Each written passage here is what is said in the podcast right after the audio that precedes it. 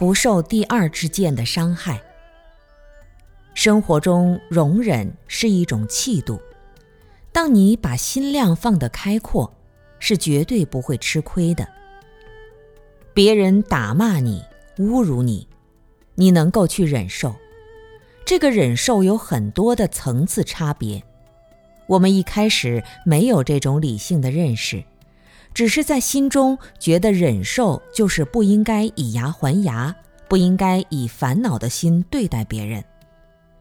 有个简单的比喻：假如别人欺负了你，你因为他的欺负而痛苦了，说明你接受了他的欺负；假如他欺负了你，你没有因此而痛苦，却反过来去劝导他。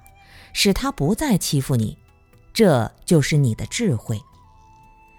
当一个人把箭射在你的身上，你的身体受伤了，淌着血，这时你应该马上把箭拔掉，把创口治好，来减轻痛苦。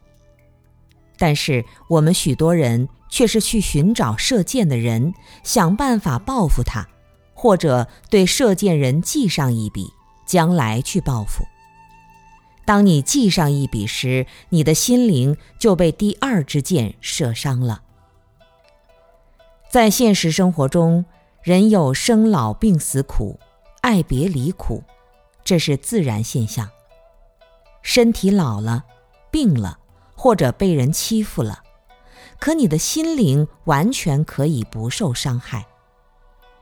凡是在现实生活中。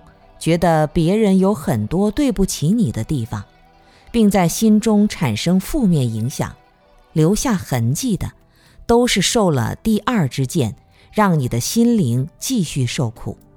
这是一种愚痴的行为。